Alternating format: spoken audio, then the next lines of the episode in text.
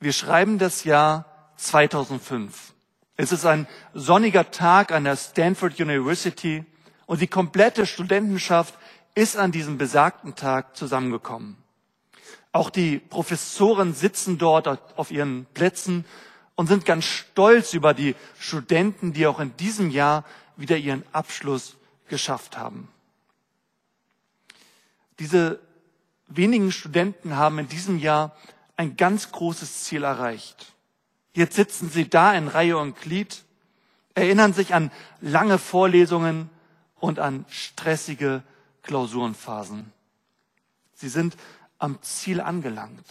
Jetzt haben sie den Uni-Abschluss in der Tasche. Sie sind diejenigen, zu denen die jüngeren Studenten hinaufschauen.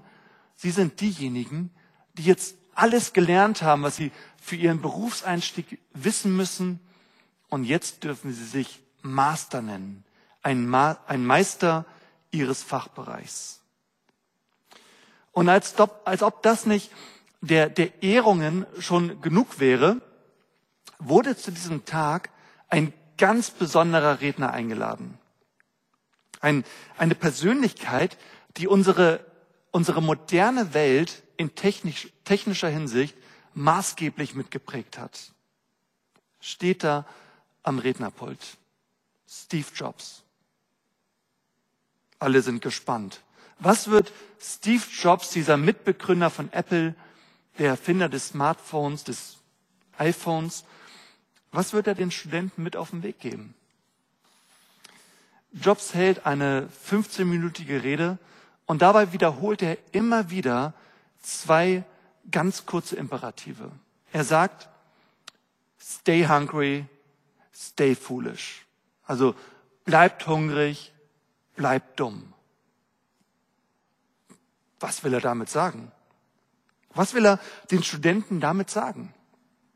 Er sagt ihnen so viel, auch wenn ihr im Laufe eures Studiums schon so viel gelernt habt, hey, es gibt noch so viele Geheimnisse, die von euch gelüftet werden können.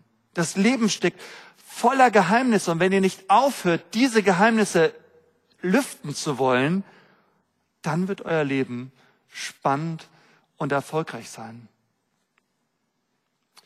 Paulus spricht im heutigen Text von einem ganz, ganz großen Geheimnis. Und er nennt dieses Geheimnis in Vers 9 ein in Gott selbst verborgenes Geheimnis. Und Paulus ist von diesem Geheimnis, für das Gott ihm da geöffnet hat, so begeistert und so überwältigt, dass er in Vers 1 sagt, wenn ich mir das vor Augen halte, dann kann ich gar nicht anders, als vor Gott niederzuknien und ihn anzubeten. Also ich möchte euch heute mal einladen, diesen Gott voller Geheimnisse, von dem Paulus schon so viel verstanden hat, auf, die, auf der Spur zu sein. Und ich möchte euch auch dazu einladen, heute wieder so ein, ein paar Abstecher in das antike Ephesus zu machen, worauf ich mich schon total freue. Und beginnen möchte ich mal mit einer Frage an dich. Auf einer Skala von 0 bis 10, was würdest du sagen, wie gut glaubst du, Gott zu kennen? Ich weiß, das ist gar nicht mal so eine einfache Frage, denn äh, das Problem bei dieser Frage ist natürlich, wir wissen ja gar nicht so genau, was es da noch alles zu erkennen gibt über Gott. Ähm, wir wissen gar nicht, was wir alles noch nicht wissen. Also es kann natürlich sein, dass, ähm, dass du dich auf einer Eins befindest, aber es kann natürlich auch sein, dass, dass wir schon auf einer Fünf sind. Paulus selbst, der diesen Brief an die Epheser geschrieben hat, der wusste natürlich auch nicht ganz genau, wo er bereits steht, was er schon alles über Gott weiß. Aber eines konnte Paulus aus Erfahrung sagen, nämlich, dass man Gott mit der Zeit immer besser kennenlernen kann, dass es kein Ende nimmt zu Lebzeiten. Und wenn wir uns so diese Geschichte von Paulus anschauen, dann fällt das ziemlich schnell ins Auge. Paulus wurde die Lehre von Gott schon fast mit der Muttermilch eingeflößt.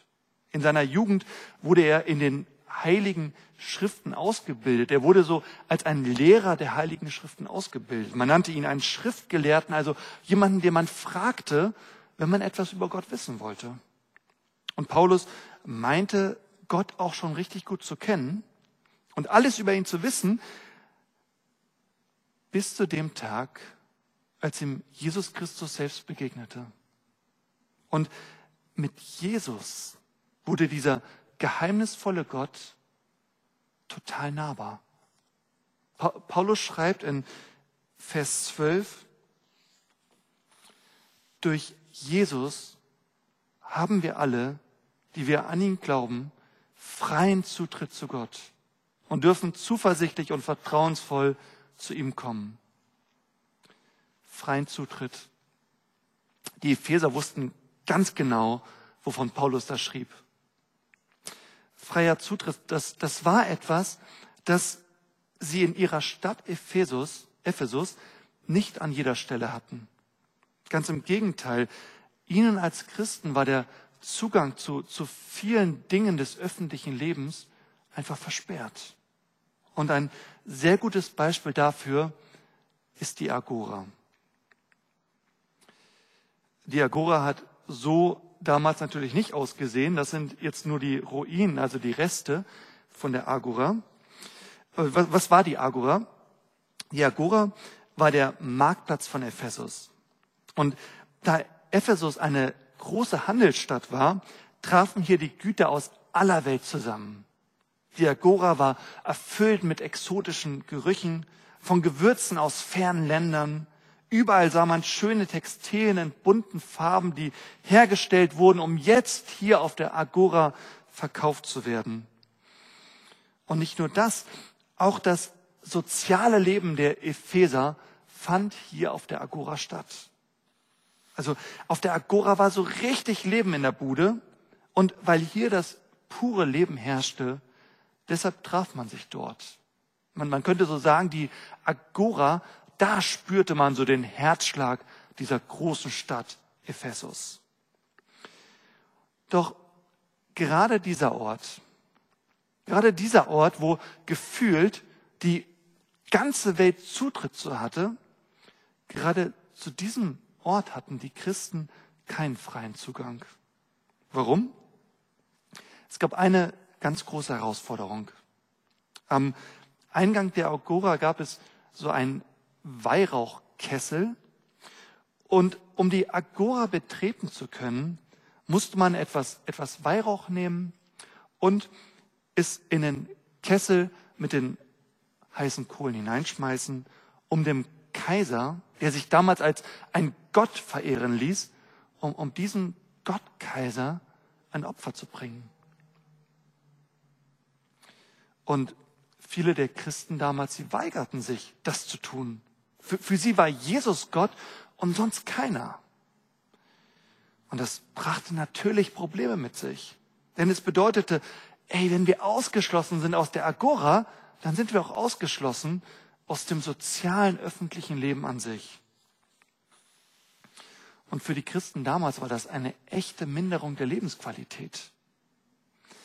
Und wie viel Hoffnung muss ihnen das gemacht haben, was Paulus hier schreibt dass Paulus sagt, wir haben freien Zutritt zu Gott und dürfen zuversichtlich und vertrauensvoll zu ihm kommen. Ich denke, besonders in Zeiten, wo uns der Zutritt zum sozialen Leben verwehrt ist, in Krankheiten, in Einsamkeit, im Stress, im Ärger, im Lockdown, besonders in solchen Zeiten wird uns manchmal bewusst, dass wir den Zutritt, den freien Zutritt zu etwas noch viel, viel Größerem haben. Wir befinden uns ja gerade in so einer Zeit. Ne? Das soziale Leben, wie wir es kannten, ist an vielen Stellen zum Erliegen gekommen. Wir dürfen unsere Freunde nur in begrenztem Maße sehen. Große Menschenansammlungen finden im Moment überhaupt gar nicht statt. Mein Geburtstag vor ein paar Tagen war ganz schön, aber ich hätte gerne dieses Jahr mal wieder eine Party gefeiert. Vieles, was das gute Leben ausmacht, vieles davon wird uns einfach verwehrt. Doch wir können auch in diesen Tagen unseren Zutritt nutzen zu etwas noch viel Größerem. Zu einem viel größeren Leben. Zu etwas, das noch viel mehr Glück für uns bereithält.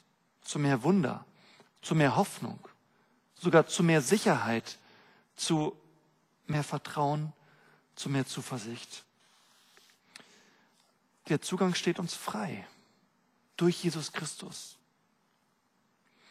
Und jetzt, wo, wo uns der Zugang zu so vielen schönen Dingen im Leben verwehrt wird, vielleicht nutzen wir da dieses Privileg öfter, freien Zutritt zu Gott zu haben, bei dem es noch so viel zu entdecken gibt. Und genau diese Erfahrung machte auch ein sehr, sehr guter Freund von Jesus. Sein Name war Johannes und Johannes war jahrelang mit Jesus unterwegs. Er hatte große Wunder miterlebt und er hat Jesus richtig gut kennengelernt. Sein Leben war aufregend, er traf Leute auf der ganzen Welt und er durfte echte Abenteuer mit Gott erleben. Doch durch eine ziemlich blöde Wendung in seinem Leben wurde er ins Exil verbannt. Er war gefangen auf einer kleinen Insel im Mittelmeer, wo wirklich gar nichts los war. Und Johannes war vollkommen abgeschnitten, verbannt in die Bedeutungslosigkeit. Also der Zugang zum öffentlichen Leben war auch ihm versperrt. Doch genau in dieser Situation, wo man von außen betrachtet sagen müsste, jetzt liegt der spannende Teil seines Lebens endgültig hinter ihm. Er vegetiert alleine in einer trostlosen Insel irgendwo in der Ägäis rum. Genau in dem Moment tritt er nochmal so richtig ein in die Geheimnisse Gottes. Eines Tages drehte er sich um, hört eine Stimme und Jesus steht vor ihm. In Offenbarung 1, Vers 16 wird das so beschrieben. Er hielt in seiner rechten Hand sieben Sterne und sein Gesicht leuchtete wie die Sonne in ihrem vollen Glanz. Also so hatte Johannes Jesus definitiv noch nicht gekannt. Jesus war gekommen, um ihm die Augen zu öffnen für noch ein paar mehr Geheimnisse. Und als Jesus anfängt davon zu sprechen, da merkt Johannes, oh, diese Botschaft ist ja gar nicht für mich selbst bestimmt, sondern für die Gemeinde. Und ganz besonders für die Gemeinde in Ephesus. Also genau diese Gemeinde, die keinen freien Zutritt zu, zu der Agora, zum, zum öffentlichen Leben, zu so viel Schönem in diesem Leben hatte, diese Gemeinde bekommt hier als erstes Zutritt zu Gottes Geheimnissen. In Offenbarung 2, Vers 1 lesen wir, ich schreibe an den Engel der Gemeinde in Ephesus, der, der die sieben Sterne in seiner rechten Hand hält und zwischen den sieben goldenen Leuchtern umhergeht, lässt der Gemeinde sagen, ich weiß, was du tust. Ich kenne deinen unermüdlichen Einsatz und deine Ausdauer. Wie ermutigend muss das für die Christen damals in Ephesus gewesen sein, das zu hören. Die Christen in Ephesus hatten schon so viel von Gott gehört. Einen Brief hatten sie gewidmet bekommen, einen Brief des Neuen Testamentes, den wir gerade lesen, den Epheserbrief. Und jetzt im letzten Buch der Bibel zeigt Jesus ihnen nochmal, wie wichtig sie ihm sind. Und wie stark er es findet, dass sie durchhalten und dass sie weitermachen, trotz all der Restriktionen und der vielen Probleme. Jesus wünscht sich, dass wir als EFT es genauso machen. Und ich wünsche mir, dass, dass Jesus mir auf die Schulter klopft, uns auf die Schulter klopft und sagt, gut, dass du nicht aufgegeben hast. Unser Leben hat sich verändert. Und manchmal denken wir vielleicht, was bringt eigentlich all mein Einsatz? Was bringen meine vielen Gedanken, meine investierte Zeit, meine Tränen? Dieses Gefühl, dass ich alleingelassen bin mit all den Problemen, den Herausforderungen, die in dieser Corona-Zeit so da sind. Bringt mein Durchhalten überhaupt etwas? Bringt das was? Ich hoffe, es bringt dich näher zu Jesus. Jesus sieht all dein Durchhalten. Er sieht dich auch an den schweren Tagen und er, er stellt dir bessere Tage vor Augen. Er sagt auch zu dir, was er der Gemeinde in Ephesus sagt. In Offenbarung 2, Vers 7. Dem, der siegreich hervorgeht, werde ich vom Baum des Lebens zu essen geben, der im Paradies Gottes steht. Und die Christen in Ephesus, die wussten wieder ganz genau, was Jesus damit meinte. Vor zwei Wochen hatte ich euch schon so ein, ein bisschen hineingeführt in, in diese Stadt Ephesus. Und ich hatte euch erzählt, dass in Ephesus eines der sieben Weltwunder stand, nämlich der Tempel der Artemis. Und das, was Jesus da in Vers 7 zu der Gemeinde in Ephesus sagt, besitzt einen sehr interessanten Bezug zu diesem Tempel. Passt mal auf, das ist echt interessant. Artemis wurde ja als eine Göttin verehrt, die für Fruchtbarkeit und für neues Leben stand. Und eins der größten Symbole dafür war Folgendes. Im äußeren Vorhof dieses Artemis-Tempels stand ein gigantischer Baum. Und dieser Baum sollte das Leben an sich symbolisieren. Frauen, die schwanger waren, kamen dorthin und berührten diesen Baum. Menschen, die wieder gesund werden wollten, kamen dorthin und berührten diesen Baum. Auch solche, die, ein, die sich ein, ein reiches Leben wünschten. Dieser Baum da im Vorhof der Artemis-Tempels, das war so eine, eine Hoffnungsquelle. Es gab den Menschen Hoffnung auf ein erfülltes Leben. Und natürlich haben die Christen da nicht mitgemacht. Und somit fühlten sie sich auch die, an dieser Stelle wieder ausgegrenzt. Ausgegrenzt von den Möglichkeiten, die Ephesus für andere Menschen so attraktiv und anziehend machte. Und da kommt Jesus und sagt, wenn ihr mir treu bleibt, dann werde ich euch am Ende vom Baum des Lebens zu essen geben, der im Paradies Gottes steht. Im Paradies, im, im göttlichen Garten.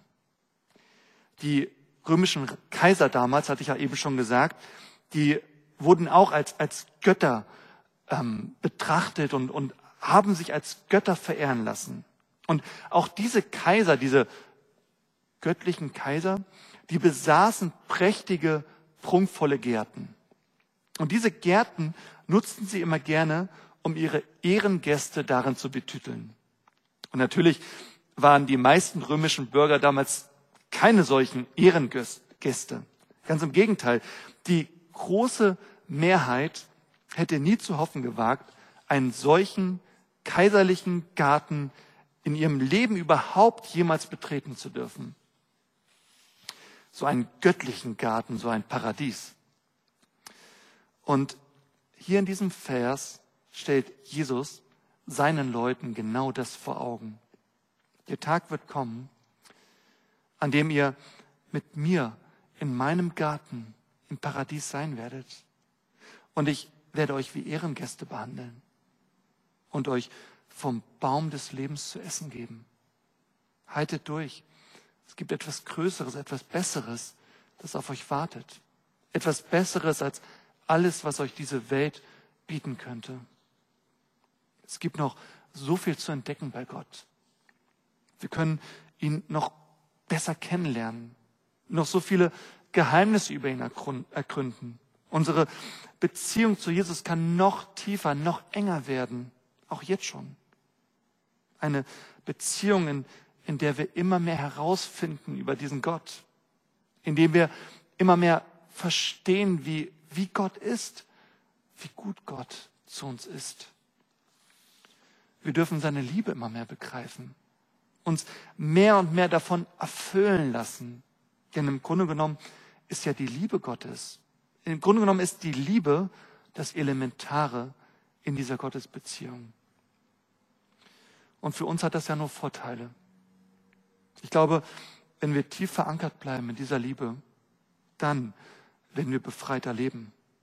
Wenn wir uns von Jesus abhängig machen und es uns ein echtes Anliegen ist, Jesus zu lieben, dann werden wir uns auch immer erlöster fühlen und immer erlöster sein.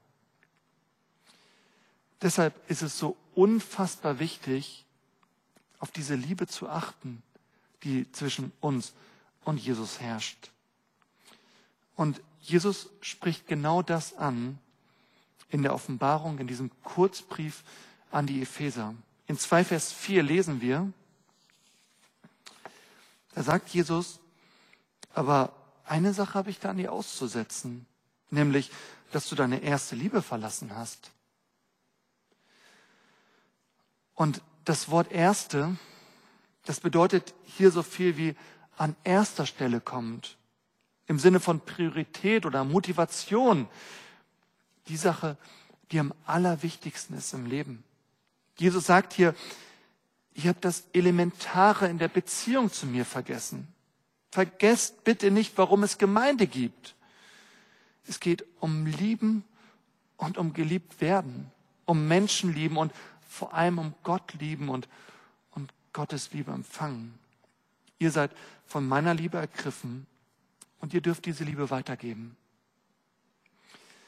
Wir haben ja diese Vision als EFT und, und diese Vision muss mit Liebe gefüllt sein. Gott kennen. Wenn ihr, Gott sagt, wenn ihr mich kennenlernen wollt, dann taucht doch einfach tiefer ein in meine Liebe. Und ich, ich sehne mich danach, Zeit zu verbringen mit den Menschen, die ich liebe. Freiheit finden. Lasst meine Liebe in euch wirken. Und wenn ihr mich an die erste Stelle eures Lebens stellt, dann, dann wird euch das frei machen von so vielen anderen Dingen. Bestimmung entdecken. Jesus hat eine Bestimmung für das Leben eines jeden von uns, die ganz viel mit Liebe zu tun hat.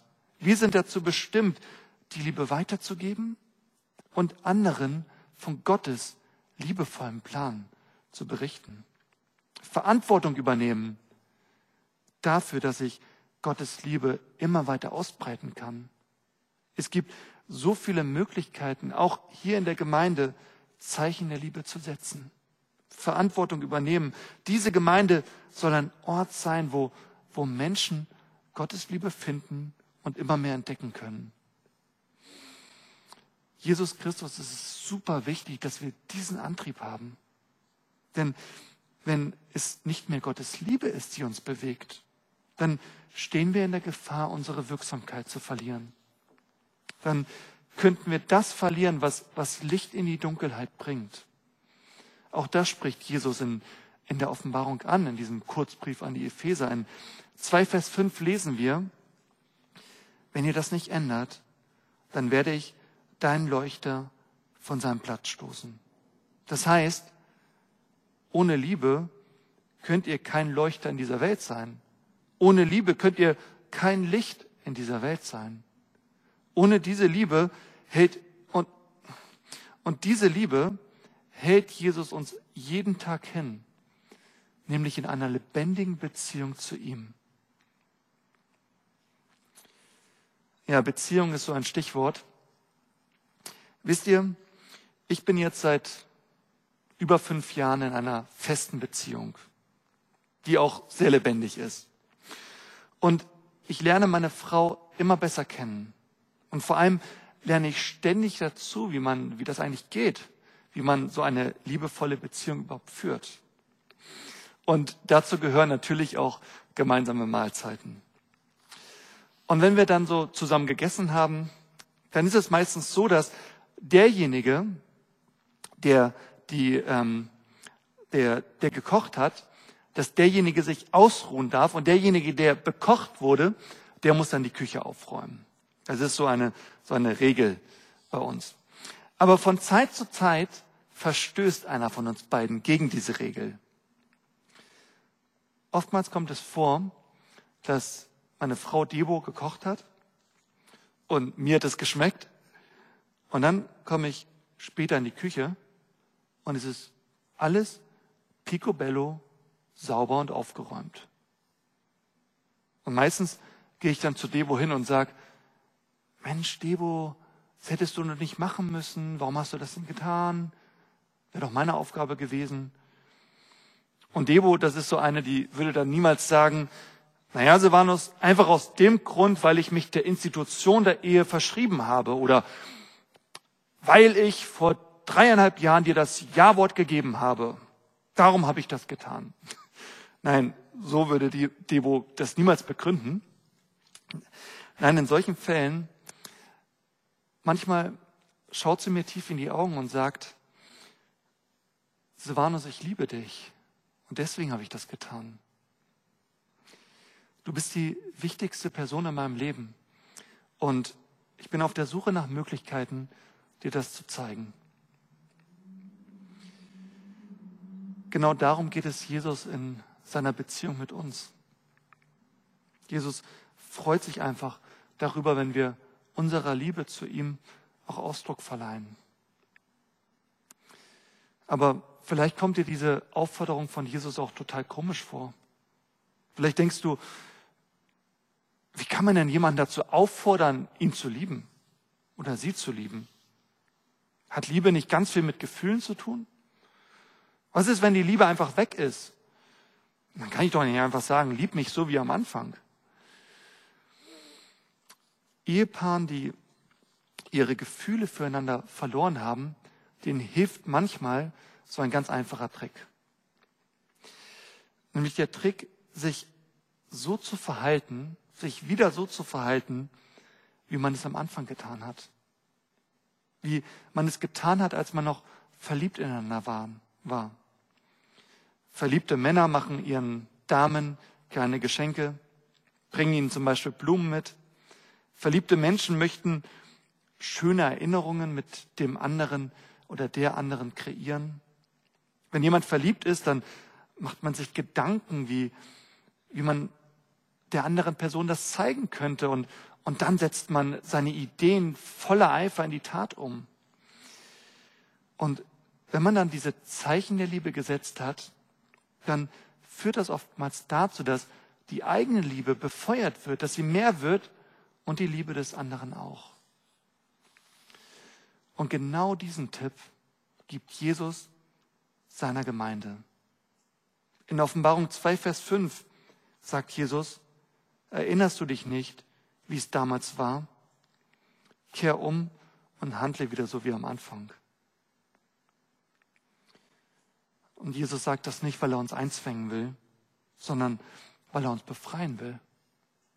Jesus will uns einen erneuerten Glauben schenken. Er möchte seine Beziehung zu uns nutzen, um uns noch näher zu kommen. Dass wir bereits am Morgen aufstehen und an ihn denken und ihn gefühlt in die Arme nehmen wollen. Dass wir seine Nähe im Laufe des Tages spüren, die uns die Angst nimmt vor den Aufgaben des Tages. Er möchte unser Herz mit Dankbarkeit erfüllen und unseren Kopf mit liebevollen Gedanken über uns selbst und über andere. Jesus will uns ein erneuertes Verständnis des Evangeliums geben und uns dahin führen, dass wir uns nicht nur erlöst wissen, sondern auch erlöst fühlen. Und dass wir nach außen hin auch erlöst aussehen.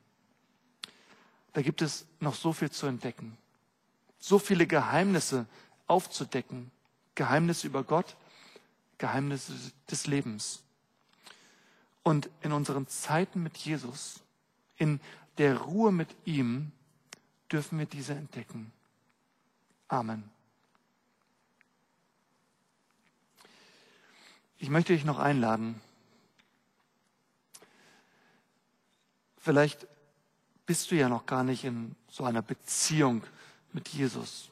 Du weißt auch noch nicht, wie das funktionieren soll. Du denkst dir vielleicht auch, Mensch, das habe ich auch noch nie gehört. Wie gesagt, ich glaube, man lernt Gott Schritt für Schritt kennen. Es ist wie so ein, ein Türchen nach dem anderen, was man öffnet. Und ich glaube, es geht aber alles so los mit so einem ersten Schritt, mit einer Frage von Jesus an dich. Und diese Frage lautet, willst du mit mir gehen? Ja, vielleicht kennt ihr diese Frage. Damals in der Schulzeit, da hat man so diese Frage, wenn man Glück hatte, gestellt bekommt.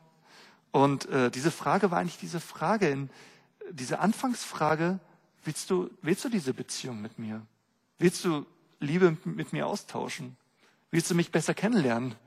Willst du schöne Momente mit mir erleben? Willst du mit mir auf einem Wege sein? Und Jesus stellt dir diese Frage, willst du mit mir gehen? Willst du mit Jesus gehen? Willst du ihm nachfolgen?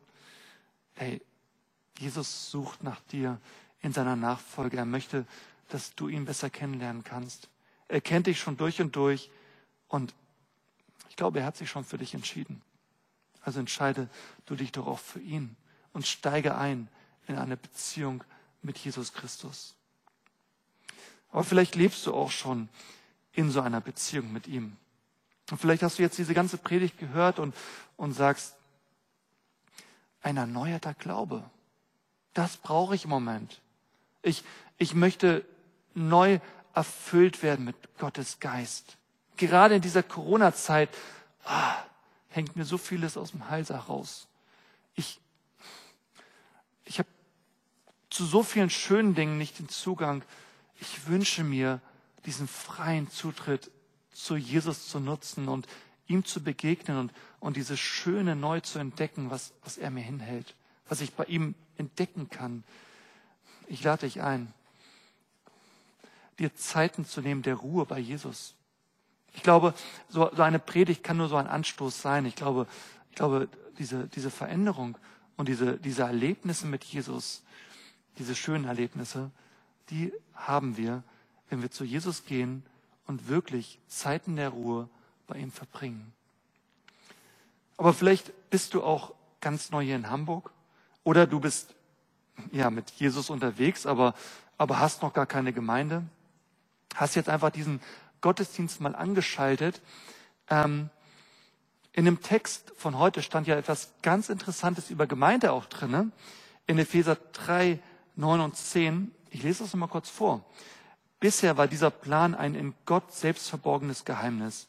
Doch jetzt sollen die Mächte und Gewalten in der unsichtbaren Welt durch die Gemeinde, also auch durch die EFT, die ganze Tiefe und Weite von Gottes Weisheit erkennen. Gottes Plan ist Gemeinde. Ein versammeltes Volk Gottes aus allen Nationen. Bleib nicht allein, sondern komm dazu. Ich spreche dir jetzt noch den, Gottes, den Segen Gottes für die nächste Woche zu. Und der Friede Gottes, der höher ist als alle Vernunft, der bewahre eure Herzen und Sinne in Jesus Christus. Amen. Ich wünsche euch einen richtig guten Sonntag, eine gute und gesegnete Woche und bis zum nächsten Sonntag. Tschüss.